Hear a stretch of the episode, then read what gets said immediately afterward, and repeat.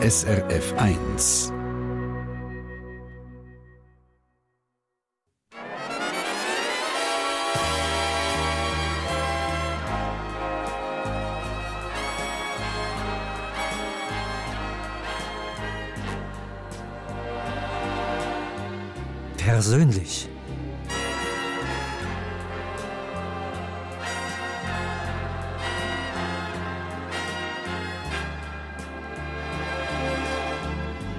Hasler im Gespräch mit Gästen. Ja, schönen ersten Advent, meine Damen und Herren. Wir sind hier im Radiostudio Basel und wo ihr uns auch gerade zuhört im Land. Ich begrüße euch ganz herzlich zum persönlich guten Morgen miteinander. Hallo. Ja, meine Gäste sind eine Ärztin und ein Arzt, die beide ein ziemlich außergewöhnliches Leben führen. Marlene Reusser, 30, sie ist nicht nur eine Ärztin, sie kann wahnsinnig schnell Velo fahren. Bei den Olympischen Spielen in Tokio hat sie Silber gewonnen im Zeitfahren. Aufgewachsen ist sie auf einem Bauernhof im Emmental, hat gerne Geige gespielt, für die Grünen politisiert und dann Medizin studiert.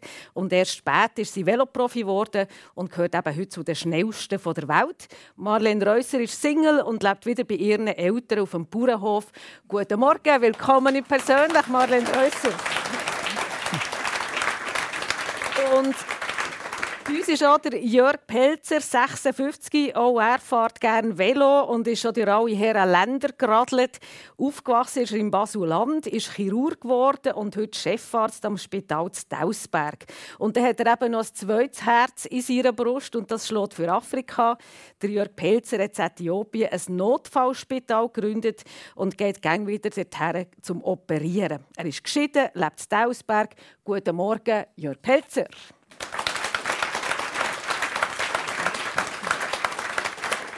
Jörg Pelzer, euch sagt eigentlich ja fast niemand Jörg.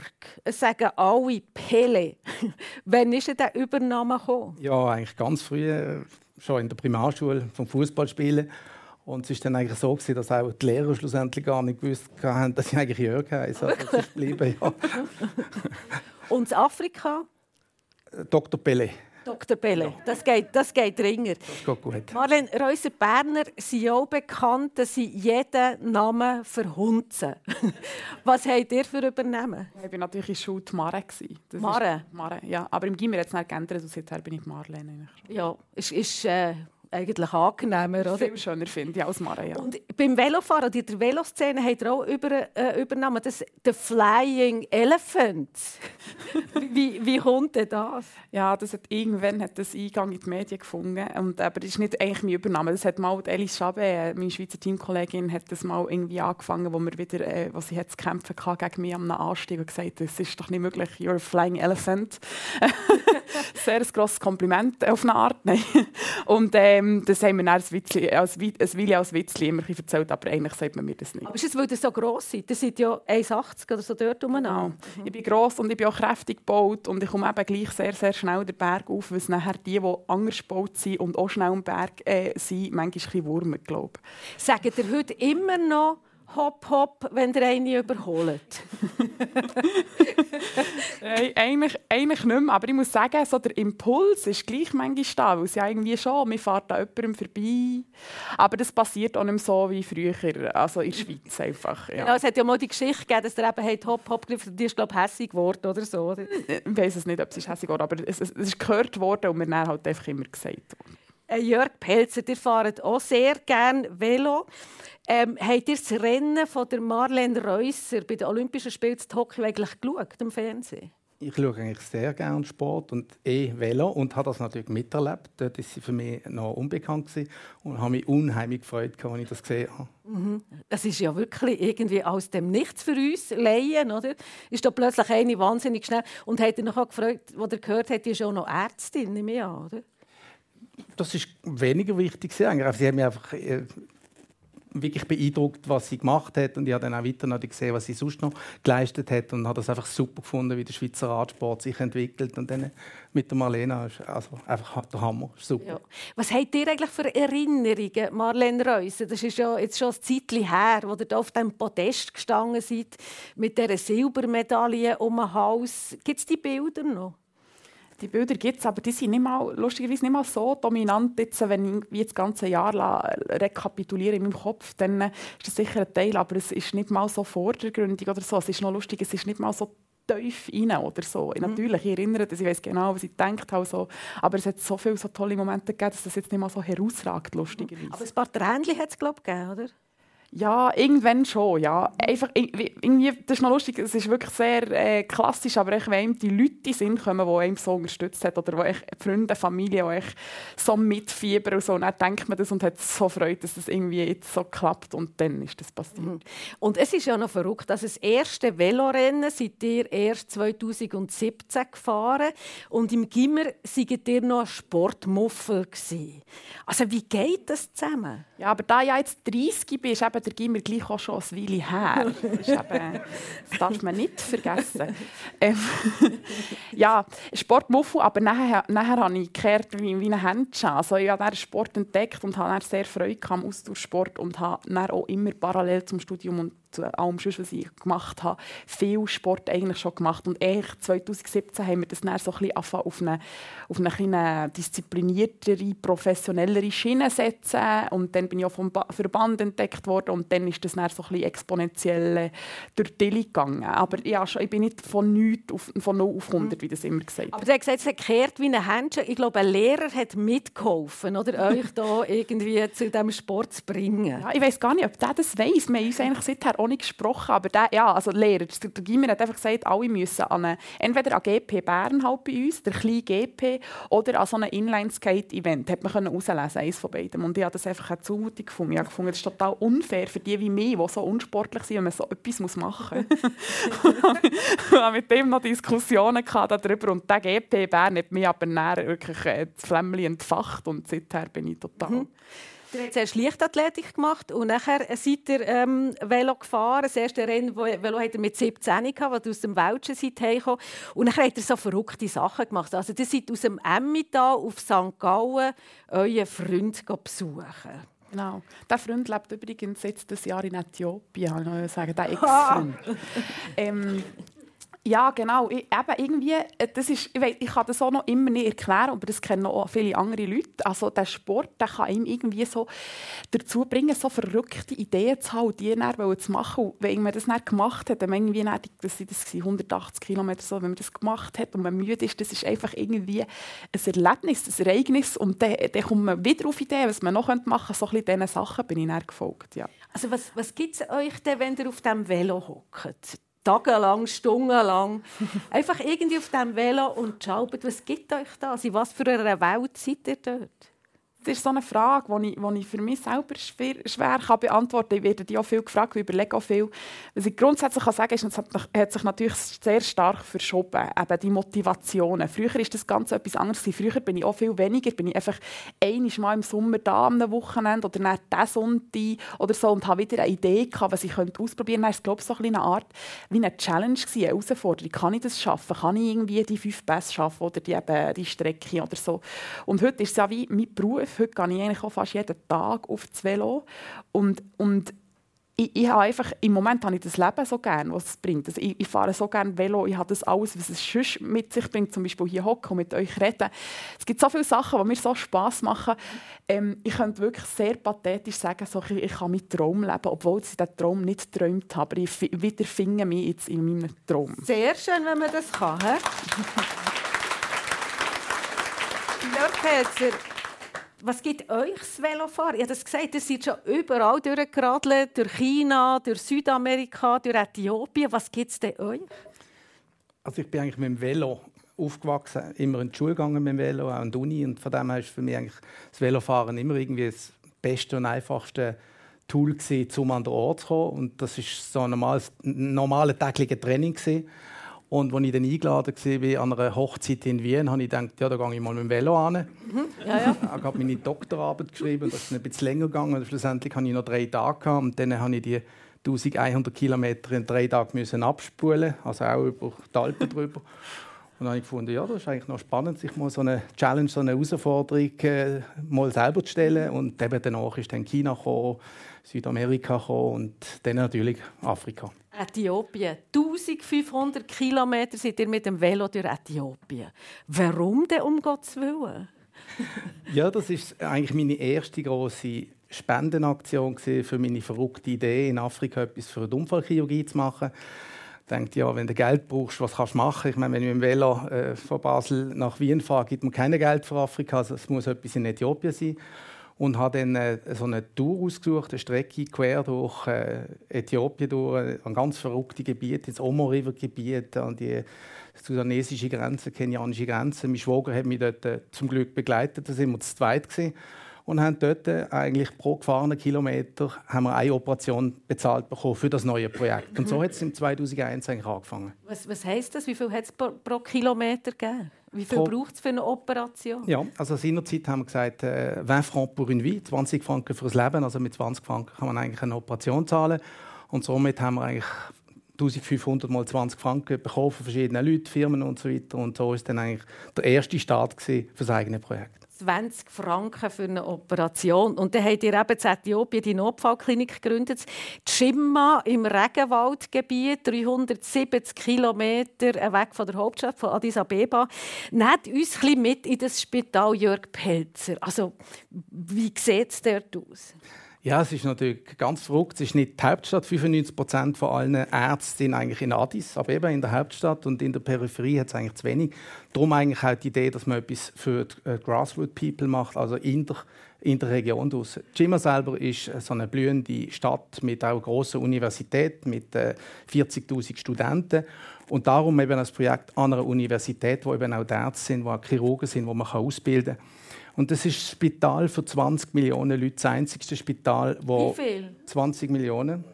Und äh, wir sind seinerzeit, wo wir das gegründet haben, eigentlich auch das erste unfallchirurgische Projekt von ganz Äthiopien. Mhm. Und mit was für Verletzungen kommen die Leute dorthin?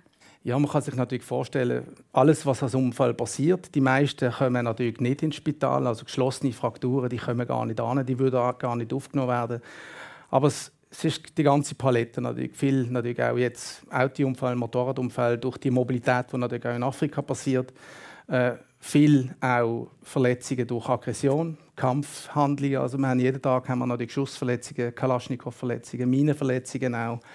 Auch die Gewalt unter den Leuten. Man muss sich das vorstellen. Es gibt natürlich keine Polizei, die aufpasst, äh, sondern man muss sich selber sein Recht erkämpfen. Mhm. Und wegen dem haben wir dort natürlich schon sehr viel Verletzungen mit offenen Frakturen, Wundverletzungen. Mhm. Und äh, das ist Notfallchirurgie. Und das wird in allermeisten Fällen das eigentlich vernachlässigt in Afrika, weil man die Möglichkeiten gar nicht hat, das zu versorgen. Es braucht Hygiene, es braucht Sterilität, es braucht einen Operationssaal mit einem Team.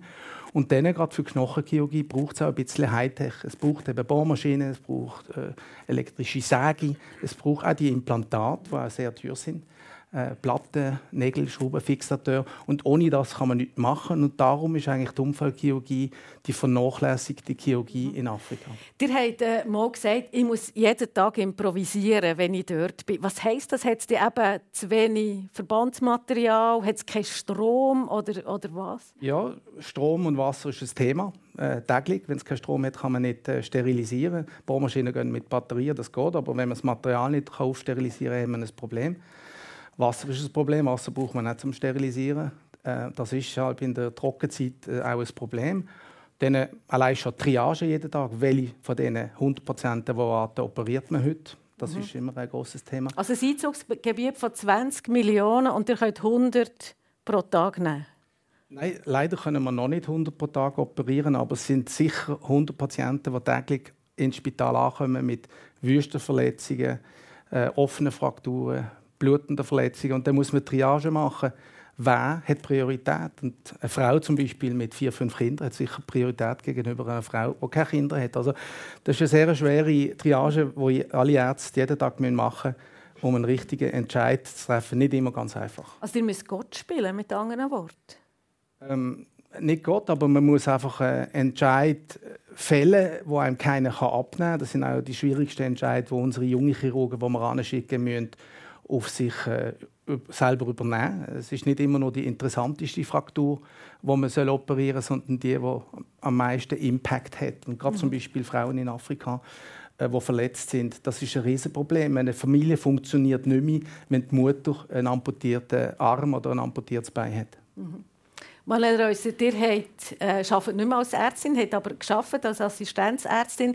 Ihr habt jetzt ganz intensiv zugelassen. Was geht euch so? Was habt ihr für Bilder, ähm, wenn ihr das hört? Ja, also ich bin, ich bin ähm, ich weiß nicht, wie man dem so sagen, sehr fasziniert, äh, empört oder alles, alles äh, gleichzeitig, meine, man weiß das ja, aber immer, wenn man es hört, dann äh, geht es einem wieder irgendwie tief. Und dann habe ich natürlich irgendwie auch ein schlechtes Gewissen. Ich denke, ja, eigentlich, eigentlich könnte ich auch so etwas machen, würde wahrscheinlich der Menschheit mehr tun. Aber wenn man so denkt und durchs Leben geht, dann ist man nie fertig, dann ist es sehr anstrengend. Also da kommen sehr viele Gedanken. Mhm. Die sagen ja manchmal, sie seid ein bisschen eine Egoistin auf dem Velo.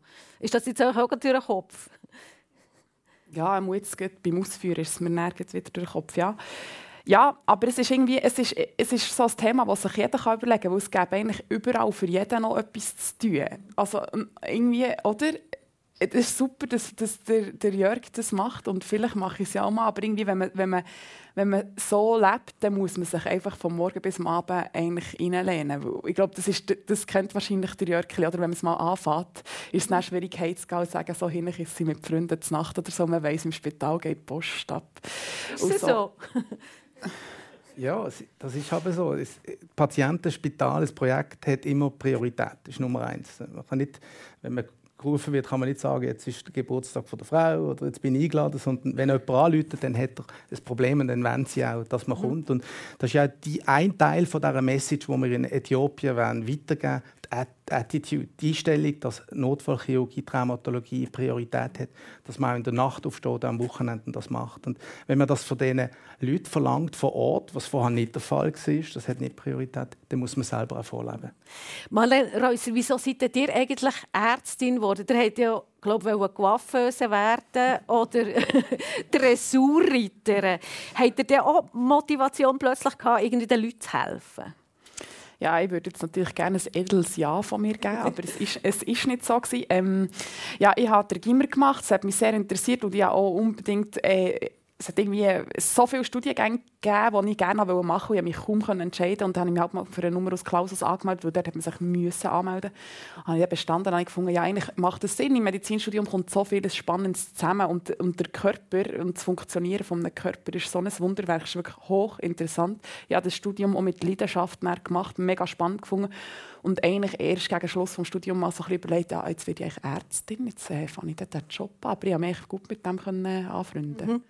Und er hat ja selber auch einen Doktor gebraucht. Also das ist schon fürchterlich auf Berndeutsch gesagt, auf eine Grinkheit äh, von dem Velo oben runter. Also, Viertel auf Berndeutsch gesagt. Aha, ja. auf, auf das Viertel, genau. Ja. Ähm, eines Becken, Kreuzbein, der fünfte Lendenwirbel gebrochen. Also was, was, was ist da passiert? Da habe ich mir noch ein Zusatzausbildung geholt, weil ich glaube, wenn man selber auch Verletzungen hat, der Jörg hat jetzt Steinsbein gebrochen, wird sich dann auch wieder besser hineinversetzen ähm, dann, dann, äh, dann wird man noch der bessere Doktor, würde ich sagen. Mhm. Ähm, ja, es war ein spannendes Erlebnis, natürlich. Und ihr habt in diesem Moment offenbar Lähmungserscheinungen noch gehabt. Also habt ihr dort auch mal überlegt, jetzt könnte mein Leben, wie es vielen geht, irgendwie völlig eine andere Wende nehmen? Ja, dort, in dem, ja, dann schon, als der Unfall ist passiert und eben die, die neurologischen Symptome sind auftreten, dann habe ich sehr, sehr angefangen denken. Und es ist nicht lange nach meinem Studium, es ist ein Jahr nach Abschluss von meinem Studium und wir haben ja die Becken, Typ C-Frakturen haben wir noch, ich weiß noch genau, habe ich gelernt, wie, wie so die Überlebensraten und Komplikationen und so. Bin ich glaube ich, eher unangenehme äh, Notfallpatientin in Bern im Notfallzentrum, weil ich bin natürlich mehr verladen worden mit all diesen guten, starken Schmerzmitteln. Und die ja eigentlich zum Beispiel die Herzfrequenz so ein bisschen bremsen und so. Und meine Herzfrequenz ist so durch die habe ich gesagt, ich habe gesagt ihr müsst schauen, weil ich bin sicher nächstens sterbe ich. ich bin am Verblüten. Mach mal etwas. und so. Aber ja, ich habe es überlebt, das ist gut. ja, Gott sei Dank. Ihr habt ja auch etwas völlig anderes werden Jörg Pelzer, nämlich Meeresbiologe. Und das ist ja der gleiche Chirurg geworden. was ein bisschen etwas anderes ist. Ja, also eben ganz als kleiner Bub ist für mich eigentlich nur Meeresbiologie möglich gewesen. Also nie Pfarrer oder Pilot werden und äh, das Ungewisse, das Abenteuer unter Wasser, das man sonst nicht kennt, das eigentlich kennenzulernen, das ist das Ziel gewesen. Und dann mit 16 dann aber der Wandel und mein Biologielehrer mir dann so den Zahn gezogen hat und gesagt, äh, als Schweizer hat man keine Chance, Meeresbiologie wirklich gut zu studieren und zu machen. Und dann ist direkt der Schritt eigentlich gewesen, okay, dann halt Medizin und dann halt Chirurgie. Das war immer Weil klar. Gewesen. Schon als Kind im Keller in der Werkstatt vom Vater gerne geschraubt habt. Wort geschrubbt, gesagt. Das ist, Warum nicht äh, Orthopädie ganz? Das wäre noch, dem noch Äh, Die Freude, etwas manuell zu machen, etwas Konstruktives, das äh, ist immer äh, eine riesen, eine riesen Freude und auch heute noch. Was braucht es eigentlich? Eine ruhige Hand? Oder was braucht es da?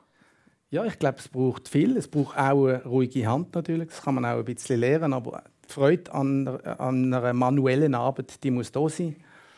Und äh, ja, einfach das, die Freude an dem, an dem Beruf. Für mich der schönste Beruf. Wahnsinnig jemand kommt mit einer Verletzung, mit einer Milzruptur, Beckenfraktur oder sonst einer Fraktur. Man geht in den Operationssaal und eine Stunde später, zwei Stunden später das Problem, das hauptsächliche Problem eigentlich geregelt. Das ist so direkt, das ist so spannend, das ist so toll. Und da hat man direkt auch einen, einen persönlichen Kontakt mit dem Patienten, wo man dann weiter betreut und das macht unheimlich Spaß. Jeden Tag vollbringt er irgendein Wunder, der Jörg Pelzer. Also. Wir sind mit in der Sendung persönlich. Der Jörg Pelzer ist hier, Chefarzt am Spital Stausberg mit einem grossen Herz für Afrika. Marlene Reusser, auch Seeärztin, Veloprofi, Silbermedaille bei den Olympischen Spielen in Tokio. Und ich will noch ein bisschen mehr wissen, wo ihr herkommt, Marlene Reusser. Ihr seid auf einem Bauernhof, in Hindubank im Emmental aufgewachsen, mit zwei Geschwistern. Ähm, was war dort so los auf diesem Bauernhof? Ja, wir waren drei Geschwister, wie gesagt, und wir hatten aber sogar noch ein Tageskind, gehabt, äh, Jasmin, die eigentlich von, von klein auf bis sie äh, erwachsen war, auch bei uns war. Also, wir waren immer dort so gewesen, und wir sind ein bisschen abseits vom Dorf und darum sind wir eigentlich dann jeweils ein bisschen unter uns gewesen, dann aber nicht mehr zum Beispiel ins Dorf dürfen, oft so als kleines Kind, wie sich die anderen vielleicht noch haben getroffen und dann haben wir einfach auf dem Bauernhaus, Bauernhof hat man sich können ausleben also da hat es eine Heubühne gegeben und Maschinenhallen und Wald und, und Speicher und keine Durchgänge und wir haben dort einfach uns immer sehr, sehr ausgelebt. Habt ihr ja müssen helfen daheim? Heuen ist ja so der Klassiker. Ja, ich habe auch geheult und ja, musste helfen. Und ich habe das als Kind ganz, ganz schlimm gefunden. gefunden. Das ist Kinderarbeit. Ja, meine Eltern haben mehrmals erklärt. Ich weiss, wo man bei der Gemeinde her kann, wenn, wenn man ein Problem hat daheim und so. Und ja, wirklich mehrmals, mehrmals Das haben ist wir schon politisch schon recht Sehr, äh, ja. aktiv. Ja. ja, das, äh, wirklich, da haben wir Diskussionen gehabt und ich habe das ihnen dargelegt, dass das nicht geht und so. Aber heutzutage muss ich sagen, wir haben sicher nicht so viel müssen helfen und es war total im, im Rahmen gewesen. und ich würde auch meine Kinder mehr machen zu arbeiten. noch. Aber ja, also so ein paar Sachen gleich. Also zum Beispiel, wenn ich, wenn ich mal eine Kollegin habe dürfen einladen dann ist sie gekommen und dann hat die Mutter als erstes gefunden, manchmal irgendwie, ihr könnt jetzt gerade Besätze wischen zusammen oder so. Und das haben halt die nicht so cool gefunden, wenn man zur Marlene geht und dann mal ja, irgendwie Stau mistet oder Besätze wischt. Aber das ist auch nicht so oft. Ich habe gehört, ihr seid sehr Wilde. gewesen. Eu- Euer Grossi ist im Publikum, also das können Sie jetzt vielleicht bestätigen. Ihr seid sehr Wilde als Kind. Was hätte das geheissen?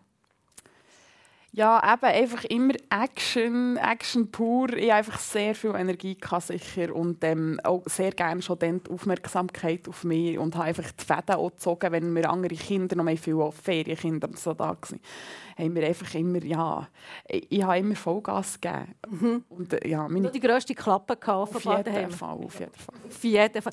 Und was ist das? Einmal mit dem Schlitten fast ins Beschüttloch und so Zeug. Ja, genau. Da, da, ich kann mich nicht daran besinnen, ich war wirklich sehr, sehr klein, aber ich mit meinem Hüti-Mädchen hatte ich so einen Bob nehmen, so die, äh, die, Heu, die, die Heubühne-Einfahrt runter und dort ist das Beschüttloch auf der, auf der anderen Seite drunter und ich habe dann die überredet, dass ich das bitte allein darf und habe einfach das Steuerrad oben schön umgerissen und bin mit dem Bob auf dem Rand vom offenen Beschüttloch gelandet, das am Bies gemögt und alle sind zu rennen. Und ja, ich meine, das ist ein wahnsinnig Glück, weil die Gas, wenn man dort reinstürzt, das, ja, dann gibt es mir auch nicht mehr, als ich schwenken mhm. Ja, und eben politisch aktiv gegen Kinderarbeit und er hat auch kein Fleisch gegessen. Ist das auch aus politischen Gründen als Kind? ja, das hätte ich einfach auch nicht so. Ich habe nicht gesagt, liebe Eltern, aus politischen Gründen esse ich kein Fleisch mehr. ähm, aber ja, ich bin, ich bin eigentlich sehr, sehr ähm, ein ungutes Gefühl gehabt, weil ich gesehen wie das geht, wie, die, die, wie das Fleisch in Anführungsstrich produziert oder eben nicht in Anführungsstrich produziert wird. Und ich habe gesagt, das kann, das kann ich nicht mitmachen, das geht nicht. Mhm. Und dann war es vorbei. Gewesen. Dann war vorbei gewesen. und dann hat man gedacht, ja, ja, Marlene ist wieder irgendetwas am Aushecken, lassen wir mal. Aber seither ist sie kein Fleisch, ja. Gut, und das hat ja die daheim gesagt. Das hat ja Bauernhof mit Tieren. Wir hatten einen Säumast. Und, äh, ja. und Truthähneswille und Hühner gemetzelt. So ein bisschen, ja, und das also Hühner, Hühner habe ich als erstes nicht essen, weil ich schon nur der, der Anblick, das ist ja eigentlich schön, heutzutage würde ich sagen, das ist gut, wenn man, wenn man kann metzgen und das Fleisch selber, oder dann, dann werden die brüten, dann hat man so einen Brühtopf, dann hat man, hat man die, also zuerst hat der Vater die auf einen, auf einen Holzpflock und dann mit dem Biel den Kopf ab und dann kommen die alle rein. Ich weiß nicht, ob am Sonntag, darf am Sonntagmorgen das erzählen? Ja, ja. ja. Ich glaube schon. Okay. Unsere Leute sind robust, die uns hier zuhören, gell? Gut. Ja, eben. Und dann sind die alle in einer Garette und auch nicht mit der Garette zum Beispiel runterfahren ähm, Und die, die fliegen ja teilweise eigentlich noch, oder? Die haben noch so Reize, wo noch da und dann äh, fliegen die plötzlich aus der Garette raus. Und dann, ja, dann nimmt man die ja zwei Beine und steckt die, dass man sie dann kann, dass man kann, sie kann rupfen kann, kommen die ins brühend heiße Wasser. Und die anblicken, da habe ich einfach keine Lust mehr gehabt, Chicken Nuggets zu essen. Und, aber was, was ich heute natürlich total gut heißen das war eine schöne Sache eigentlich, wenn man Fleisch essen. Aber was, was ich wirklich schlimm gefunden habe, ist, als ich so die doppelten Lastwagen habe gesehen stehen mit diesen kleinen Orangen, die sieht man noch heute ist noch lustig, das ist jetzt auch ist wirklich irgendwie 20, 25 Jahre, sind genau, genau die gleichen Lastwagen mit diesen orange-blauen Kisten und dort sind einfach die Hühner zusammengewurkelt ähm, drinnen, leben eigentlich noch für unterwegs zum, zum Schlachthof, aber dann, die sind dann so verreiht ineinander und äh, die eine krächzt noch, die andere sind schon tot. Und die habe ich dann auf meinem Schulweg oder Heimweg einfach beobachtet. Dann aber die Hühner und gefunden, nein. Also ihr verleitet uns nein. jetzt allen das Poulet essen, glaube ich, oder Jörg Pelzer? Essen wir noch Poulet nach dem? ja, ich mag noch gerne Fleisch. Ja, also. Manuel, und die sind ja offenbar auch eine begabte Gigerin Sie sind an der Hochschule der Künste in Bern äh, unterrichten. Hättet ihr auch Musikerin werden eigentlich? Das ist jetzt eine sehr philosophische Frage. Achtung. Hätte man können.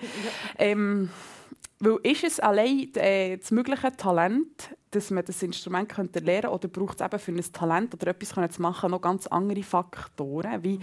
etwas auch zu üben, die Vision zu haben oder die Lockerheit. Das sehe ich jetzt alles im Sport. Also da ist ein riesiges Päckchen, das eigentlich entscheidet, kann man es machen. Oder? Mhm. Und in dem Moment würde ich sagen, hätte ich es nicht können machen mhm. Ähm, es, es heisst ja viel, die Marlene Rösser ist so ein Wunderkind. Oder? Die kann alles. Die kann Medizin, die kann Politik, die kann Musik, die kann Sport. Aber euch geht das auf die Nerven. Warum denn eigentlich? Das ist doch cool, wenn man so viel Talent hat.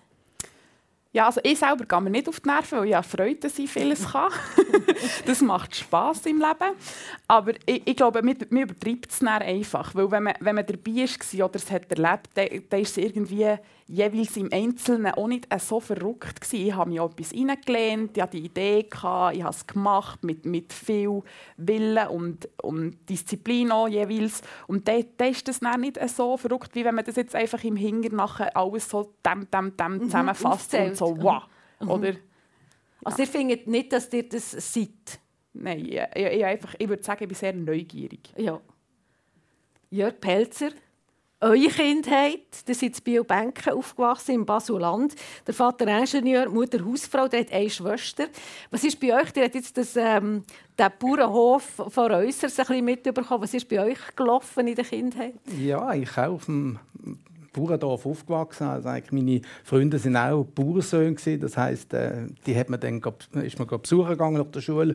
Und dann hat der Vater gesagt, los, Bele, hock dich mal auf den Traktor und mach mal das und gang auf die Kirse rauf und so. Und somit ist man eigentlich auch äh, gerade integriert gewesen. Die haben auch auf dem Bauernhof noch geschlachtet gehabt. Das dürfen mhm. wir heute nicht mehr. Und äh, in dem Sinne bin ich eigentlich auch in der Natur aufgewachsen, draußen Also irgendwelche Games oder so hat man früher noch nicht gehabt. Eigentlich draußen in der Natur und äh, Sport und ja. Seid ihr auch so eine Wilde gewesen? Auch die grösste Klappe daheim und so? Ah ja, ich bin ganz ein ruhiger das Grosse ist jetzt nicht im Publikum, oder? Nein, auch immer neugierig natürlich. Alles neu ausprobieren, viele Sachen ähm, und offen für alles und neugierig natürlich eben auch für Reisen. Und Afrika ist in dem Sinne natürlich auch so eine, so eine, so eine Abenteuerreise ins Nichts, wo man noch eigentlich viel zu wenig kennt, wenn man da ist. Und da kann man abtauchen in, mhm. in andere neue Welten. Genau, ihr sagt, ihr seid offen gewesen, reisen und habt offenbar immer ein bisschen Kritz mit dem Vater. Ja, also ich glaube, das ist glaube noch in vielen Familien in der Adoleszenz, äh, da sucht man sich und der Vater hat auch wollen, dass ich äh, auch Ingenieur studiere und auf der Bank arbeite und äh, ich habe eigentlich klar gesagt, nein, das ist für mich die Medizin. Die Mutter hat mich da besser verstanden und auch mit dem Reisen. Ich bin früher schon allein weggegangen, mit 16 mit dem Rucksack durch Kalifornien gereist und da habe ich mich mit meinem Vater immer ein bisschen durchsetzen und dann hat er es dann irgendwann begriffen mhm. und dann hat er mich auch unterstützt und äh, dann ist es auch kein Problem mehr gewesen. Aber so zwei Jahre lang war es ein bisschen ein harter Kampf gewesen, dass gesehen habe, der Bub, äh, der sucht anders und äh, ist nicht ganz in der Norm wie die anderen. Und du sind nicht nur mit 16 allein auf Amerika, sondern mit 17 seid ihr schon auf die Weltmeer segeln. Wie ist denn das gekommen? Ja, Passion natürlich äh, zum Wasser, Tauchen und Segeln die war da und äh, mein Vater hat auch gerne gesegelt. Wir hatten ein Segelboot am Neuenburger See und somit war für mich klar gewesen, der, der See hat kleine Grenzen. Ich muss das Hochseeschifferpatent machen und auf die Weltmeer raus und habe das dann mit 17 gemacht und ab dann bin ich dann unterwegs gewesen, an Ort, wo mein Vater vielleicht auch gerne angegangen wäre, aber wo er sich vielleicht nicht getraut hätte, das größte Boot zu mieten und ein paar Kollegen mitzunehmen und äh, alle hoppen ins Abenteuer. Also der hat äh, Freiheit gebraucht, schon, schon, schon relativ früh. Der hat ja glaube auch mal so verrückte Sache gemacht, Madeleine Reus. Der seid irgendwie ohne Geld mit dem Zug und dem Schiff auf Griechenland oder so in der Jugend. Ja, aber ich, ich muss sagen, wenn ich, wenn ich im Jörg seine Geschichten höre, bin ich ja total äh, entspannt. also ich würde sagen, da stehe ich weit hinter, weit hinter dran. Er ist viel, viel die Kresser, viel auf dem Velo vorhin, sehr beeindruckend übrigens. Mhm. Ja, ja, aber ähm, so verrückt ist das nicht. Also wir hatten schon ein bisschen Geld dabei gehabt, und dann, ja, nicht fliegen, sind wir mit dem Zug oder der Fähre und dann sind wir mit dem Rucksack draußen geschlafen oder bei Leuten daheim geschlafen. Das habe ich auch mit dem Velo schon gemacht in Osteuropa oder so. Das ist noch schön. Wenn man echt so auf sich dazukommt, was kommt und wenn man dann ausschlaft oder wenn man dann bei jemandem schlaft oder irgendwo, da erlebt man sehr spannende Sachen. Mhm.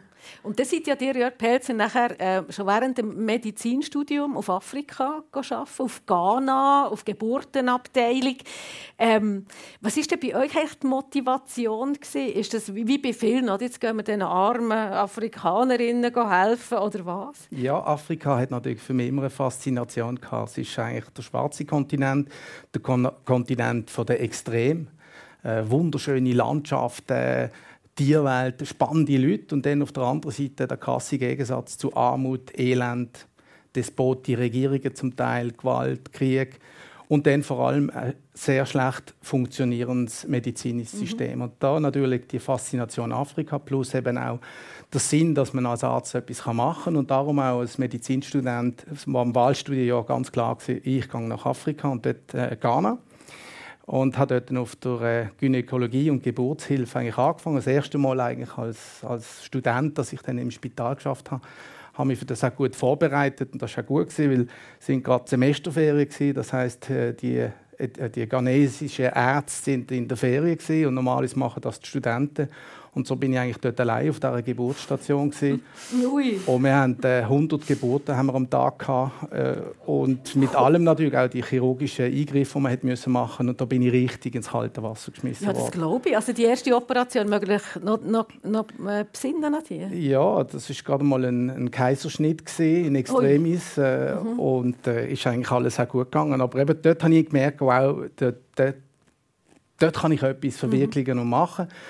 Ich habe gesagt, ich gehe wieder zurück nach Afrika. Aber es ist klar, ich muss zuerst mal ein Studium fertig haben und auch Ausbildung, weil ohne Ausbildung geht es nicht. Und darum ganz klar, ich fange an mit der Chirurgie und gehe möglichst schnell wieder zurück nach. Afrika. Und dann seid ihr in Kongo für Médecins Sans Frontières ähm, und hat Kriegsopfer operiert. Und man hat, man hat ja sofort die ganz schrecklichen Bilder im Kopf, schreckliche äh, Kriegsverletzungen. Wie hat er das prestiert? Ja, es ist natürlich die, wahrscheinlich die schwierigste Zeit, die ich als Chirurg hatte. Äh, gesendet, notfallmässig äh, zwei Tage vorher das Telefon bekommen vom Médecins Sans Frontières abgeflogen worden und man kommt da in ein Kriegsgebiet. Das ist völlig eine andere Situation wie in einem Land äh, wie Äthiopien, wo es zwar Konflikt gibt, aber halt nicht Krieg ist. Mhm. Das Spital ist praktisch leer vom medizinischen Personal. Die sind geflüchtet. Äh, 10.000 Leute sind massakriert worden, eine Woche vorher. Darum bin ich dort angeschickt worden. Und man erlebt natürlich etwas, wo man selber, selber auch um sich selber Angst hat, um seine, um seine persönliche mhm. Gesundheit. Es sind Kindersoldaten zwischen 14 und 18 Jahren, äh, die dort äh, den Krieg führen mit Warlords, die die jungen Leute eigentlich motivieren, Massaker zu machen. Und eigentlich eine ganz, ganz verrückte Situation. Also man kommt an und hat gleichzeitig 100 Schussverletzte, die man behandeln muss. Die meisten weiß man, die sterben, wenn man kein Blut hat und sie brauchen Blut, kann man nicht machen und äh, auch kein Anästhesist. Das heißt, ich die mit einer Spritze eigentlich abschießen, dass sie keine Schmerzen hatten. Und dann ist es einfach nur darum gegangen, möglichst schnell, möglichst viel zu retten. Und das ist äh, wahnsinnig äh, eindrücklich gesehen, hat mich auch geprägt, hat mich auch verletzt. Also es ist nicht einfach gewesen. Hat am Schluss äh, mit einer Flucht von mir eigentlich geändert. Ich musste mhm. flüchten, weil sie mich als Geisel nehmen und äh, die ganzen Patienten im Spital haben sie dann umgebracht. Jesus. Eindrücklich. Ja. Ja, ja, also verrückt. Äh, darum, äh, heutzutage, wenn ich zurückdenke, wenn es mir mal schlecht geht, dann sage ich, wow, geht es mir gut eigentlich. Also ich nehme es positiv. Ich sage, mhm. wir, wir, sehen das nicht. Ich meine, die, auch die Kindersoldaten, die sind reingeschmissen worden in das. Die, das ist eine verlorene Generation. Wenn so ein Kind mit 14 Jahren Soldat wird, schon die Mutter und die Schwester verloren hat, die auch schon vergewaltigt worden sind vom anderen Stamm. Und wenn man so aufwächst, die können nicht, wenn der Krieg vorbei ist, dann einfach wieder die Schaufel nehmen und sagen, sie sind Bauern oder so, sondern das ist wirklich eine verlorene mhm. Generation mhm. im Kongo. Mhm. Man weiß fast nicht, was sagen, Marlene Reusser, oder? Ja, ich bin, ja, wirklich. Ich gedacht, ich kann gar nicht auf die nächste Frage antworten. Was immer kommt, ist wirklich schrecklich. Und das ist eigentlich schon, das ist eigentlich schon ich denke, ähm, eben, man, man weiss das ja, oder man hört es, man liest es und dann vergisst man es wieder. Das ist eigentlich schon krass heutzutage. Man bekommt das alles mit und man vergisst es und das Leben geht weiter. Und ja, gleichzeitig habe ich gedacht, eben, eigentlich auch wir Mediziner, dann tun wir dort Pflasterchen sozusagen im, im übertragenen Sinn, aber die Politik hat halt schon mega, mega eine Bedeutung, mhm. dass das gar nicht so weit kann kommen kann. Ich mache jetzt einfach einen harten Schnitt und ähm, etwas hat mich Wunder genommen, das ich vorbereitet habe. Ihr geht ja beide mit Vollgas durchs Leben und habt gerne noch ein bisschen Adrenalin und Abenteuer und Freiheit. Und ich habe mir vorgestellt, ihr seid beide Single, wenn ich richtig informiert bin. Euch stinkt es gerade, Marlene Reusser, weil ihr habt gesagt, nicht zu laut sagen, sie ist Single, weil sonst gibt es wieder so viel Post, oder? ist das so? Ja, ja ist so, aber jetzt also, ist es spät. Ja, es ist spät. aber, ist jetzt blöd. aber ich muss es ja sagen, weil, weil ähm, was ich mir eben überlegt habe, ist, äh, ist das Zufall? Weil, weil ihr eben das Abenteuer braucht, Freiheit braucht, Platz braucht, Projekt habt und so, ist es auch Zufall. Oder, ähm, ich habe mir auch vorgestellt, eben, eine mit so Talent und viel Energie, Reusser, dann heisst es immer, Männer haben doch Schiss vor so starken Frauen. Wie, wie seht ihr das? Ja, das muss man die Männer fragen. Aber also, man muss nicht Schiss haben vor mir. Weil jetzt sollte ich nicht noch, jetzt sollte ich nicht noch werden. Also, genau. no, man, man, muss Schiss haben. Einer, der Schiss hat, will ich sowieso nicht. Ja. Nein. genau. Nein. Das ist, das ist eine Diskussion, die ich manchmal höre. Aber dann denke ich, also das Thema starke Frauen, Männer, die Angst haben vor starken Frauen, na, na, na. Aber ich denke, es ist einfach auch ein bisschen umgekehrt. Es ist bei diesem ganzen Gleichstellungsthema, es, ist, es betrifft beide Geschlechter. Und die Frauen, die vielleicht eben ein bisschen weiter denken und irgendwie ein bisschen einen Schritt vor dran sind vor der allgemeinen Sozialisierung, ähm, die denken ja auch Angst. Also wenn ich zum Beispiel denke, ich möchte einen Mann, der nicht muss der Held spielen muss, der irgendwie auf einer Augenhöhe mit mir ist und irgendwie nicht muss noch weiss nicht was können ausweisen Einfach normal so, wenn er, der, wenn er der auftaucht und ich dann gleichzeitig mehr finde, wie ich irgendwie gleich nach der Hollywood-Held suche dort drin. Mhm. Also jetzt, äh, dann denke ich, es ist einfach, es, es ist einfach eine, eine, kulturelle Frage irgendwie. Und auch komplex heutzutage, es oder? ist sehr komplex. Die Rollen. Jawohl. Aber sie suchen gerade niemand. Einfach nur, dass man das ah, klar... Nein, ich suche niemand. Das ist gut. Einfach nur, dass man... Ihr könnt nach Post sparen, Jungs. Sie suchen niemand. Und bei euch, Jörg Pelzer, das sind geschieden. Und da habe ich aber auch gedacht, also hätte eine Frau überhaupt irgendwie Platz in eurem Leben? Ihr arbeitet 100 Stunden zu Tausberg, reist immer wieder auf, auf Afrika. Ja. Also eine Frau eigentlich in der klassischen Rolle wahrscheinlich nicht, weil da habe ich eben weniger Zeit für das. Aber heutzutage together apart, das heißt, man hat eine Partnerschaft, aber jeder führt trotzdem sein eigenes Leben. Mhm. Ich glaube, so etwas ist natürlich gut möglich. Aber zusammen in einer Wohnung Kinder haben, das hätte ich eigentlich die Zeit nicht für die Aufgaben denen zu übernehmen. Mhm. Und er hat auch mal gesagt, meine Kinder, die sind eigentlich in Afrika, oder? Ja, mein Projekt in Äthiopien ist ein bisschen mein Kind, ganz ja. genau, ja. ja. Ihr seid beide mit, mit Vollgas unterwegs ähm, und ich habe mich gefragt, wann laden die eigentlich ihre Batterien und wie laden sie die, Marlene Reusser, wie laden die Batterien? Zum Beispiel jetzt, ich, ich habe da ein Hotel bekommen, für das ich heute Morgen hier bin, in Basel, bin ich gestern ein bisschen früher her und habe einfach äh, äh, eine gute Nacht geschlafen. Dann habe ich meine Batterie geladen. Mhm. das geht so schnell? zu, ja, so 80 Prozent ist sie geladen, würde ich sagen. Also Schlafen ist etwas und ja. sonst, was macht ihr sonst noch, wenn ihr jetzt nicht auf dem Velo seid oder irgendwie für Sponsoren unterwegs? Das ist jetzt nicht so die wahnsinnig äh, spektakuläre Antwort, aber ich würde sagen, wirklich einfach äh, runterfahren, schlafen, auch auch ein einfach äh, irgendwie sein und nicht immer etwas machen. Das ist das, was, mich, was ich weiss, was mich regeneriert, was aber eben auch nicht immer einfach ist. Und etwa mit, mit äh, Leuten neben ich an, wenn ihr so viel unterwegs Auf jeden Fall. Auf jeden Fall. Aber das ist, eben, ich bin sehr gerne mit Leuten. Ich bin sehr, sehr gerne, ich sehe sehr gerne Leute. Aber das ist ein Dilemma, weil wenn ich schon so viel trainiere und nachher immer noch weg und Leute und so, ist es dann oft zu viel. Mhm. Und das immer wieder ist so ein Zyklus. Ich tue immer wieder zu viel und dann muss ich wieder rausnehmen, wieder erholen und dann mache ich wieder zu viel. Und, dann, und das ist, es ist schrecklich, weil ich muss so vielen Leuten immer, das kann ich vielleicht hier sagen, ich muss so vielen Leuten schicke Absagen. Immer, immer, immer wieder. Es tut mir irgendwie leid aber gleichzeitig mhm. ist es besser. Mhm. Und ich habe mich dann gefragt, also wenn ihr jetzt mit Freunden oder Freundinnen geht, essen Dürftet ihr eigentlich ein Glas Wein trinken und so ein richtiges, deftiges Tiramisu mal essen? ja, dürfen ist eine Frage von wer sagt, ob man darf, darf oder nicht. Aber im, ich habe nicht so gerne Wein, wenn schon so irgendwie ein Hugo oder so ist mein Lieblings. Aber einmal, ich musste lachen, ich war in einem Konzert äh, in Mühlen-Hunziken und ich habe ein Hugo an diesem Abend getrunken, also haben mir das äh, erlaubt. Und ich bin zweimal angesprochen worden von Leuten, die ich nicht kenne, ob, ob, ob, ob, ob ich das dürfe. den, Hugo trinken. Es ist ja noch bitter eigentlich, oder? Ja, ich gefunden, ah, dann bin ich so in ein Eckchen, habe ich mich verzogen. Ja, ja Pelzer, wie, wie, wie ladet ihr Batterie? Also ich muss natürlich meine Batterie laden, das ist klar. Und am liebsten eigentlich äh, in der Freizeit, äh, draußen in der Natur, Sport, Skifahren, Tourenski oder Velofahren oder Rennen. Das ist sicher etwas unheimlich Wichtiges. Wenn ich mal nicht im Dienst habe in Delemo, dann äh, bin ich gerade weg, meistens im Wallis. Und gerne koche ich auch kochen. Und das auch gerne vielleicht mit Freunden zusammen, mit einem guten Glas Wein. Die Gesellschaft von Freunden ist eigentlich etwas für mich sehr, sehr wichtig. Könnt ihr gut kochen? Also, müssen wir vielleicht meine Freunde fragen, aber ich habe 100 Gewürze von meiner Reise, äh, die ich daheim in der Küche habe. 100 Gewürze? Ja, und äh, dann wird ein bisschen auch dort improvisiert, ausprobiert und äh, ja, darum aus einer Büchse gibt es bei mir nichts, das ist alles eigentlich frisch. Ja, sehr schön. Und dann habt ihr eben noch eine Werkstatt im Keller. Und was, was macht ihr dort? Was schraubt ihr dort heutzutage? Ja, mein Atelier, das ist eigentlich mein, äh, mein wichtigstes Zimmer im Haus. Also dort tue ich basteln viel mit Holz, meistens mit Holz. Häufig auch mit irgendwelchen Implantaten, die man nicht braucht, die abgelaufen sind.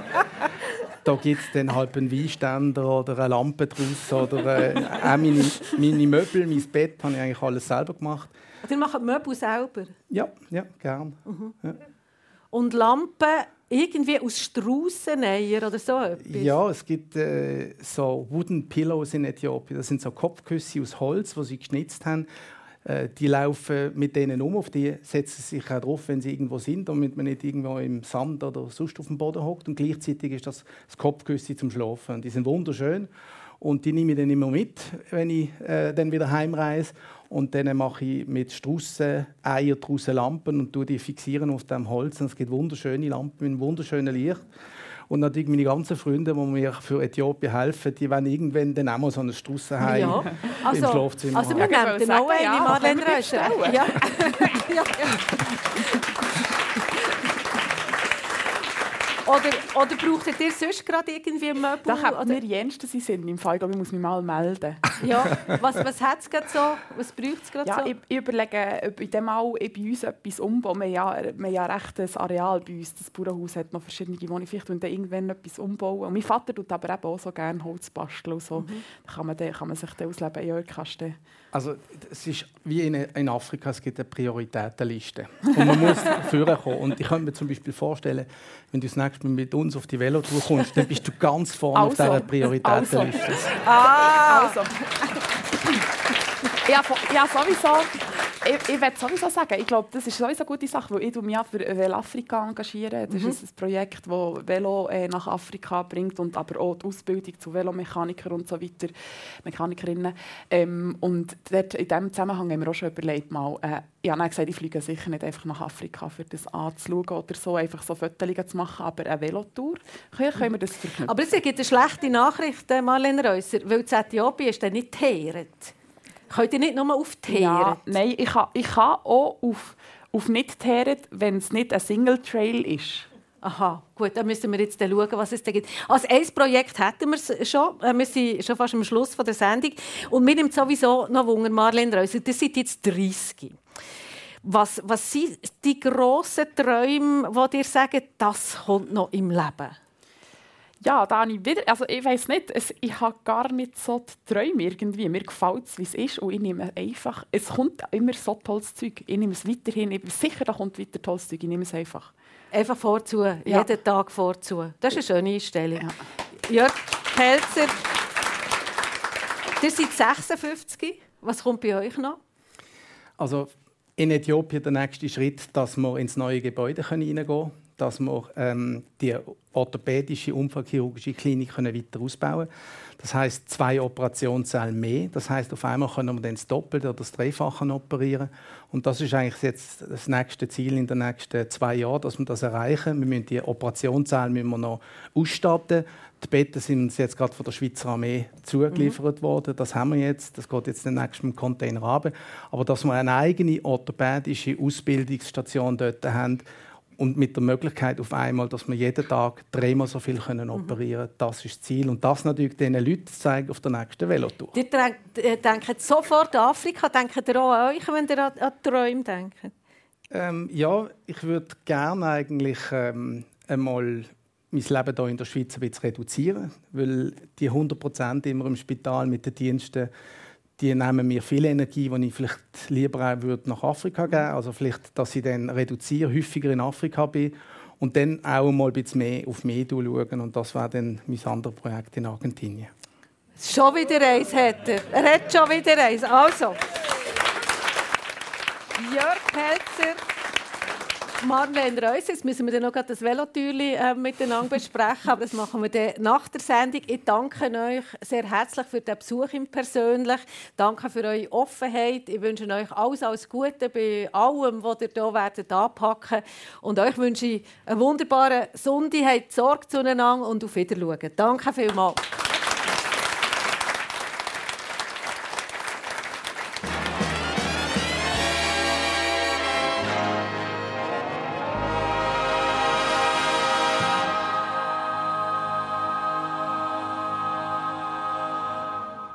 Das Persönliche ist heute live aus dem Radiostudio Basel gekommen.